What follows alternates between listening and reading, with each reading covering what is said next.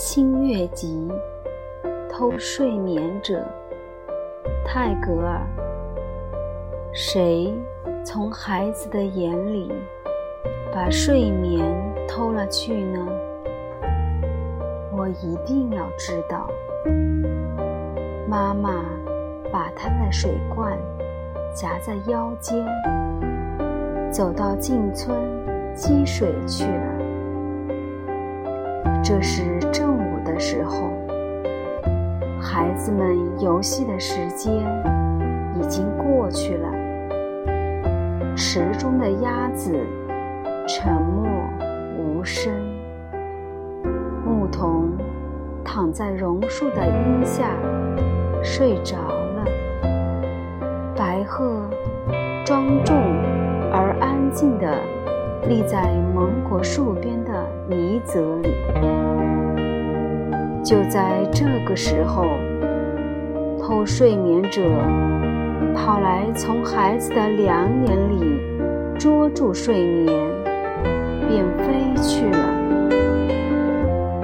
当妈妈回来时，她看见孩子四肢着地的在屋里爬着。谁从孩子的眼里把睡眠？偷了去呢，我一定要知道，我一定要找到它，把它锁起来。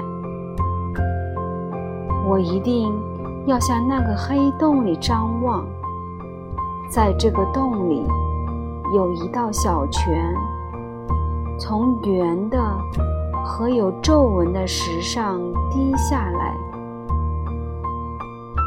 我一定要到醉花林中的沉寂的树影里搜寻，在这林中，鸽子在它们住的地方咕咕地叫着，仙女的脚环在繁星满天的静夜里叮当地响着。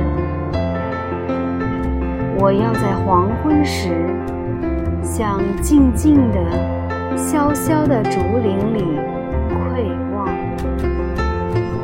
在这林中，萤火虫闪闪地耗费它们的光明。只要遇见一个人，我便要问他：谁能告诉我，偷睡眠者住在什么地方？谁从孩子的眼里把睡眠偷了去呢？我一定要知道。只要我能捉住他，怕不会给他一顿好教训。我要闯入他的巢穴，看他把所有偷来的睡眠藏在什么地方。我要把它都夺来。带回家去。我要把他的双翼缚得紧紧的，把它放在河边，然后叫他拿一根芦苇，在灯芯草和睡莲间钓鱼为戏。黄昏，街上已经收了市，村里的孩子们。都坐在妈妈的膝上时，夜鸟便会讥笑的在他耳边说：“你现在还想偷谁的睡眠呢？”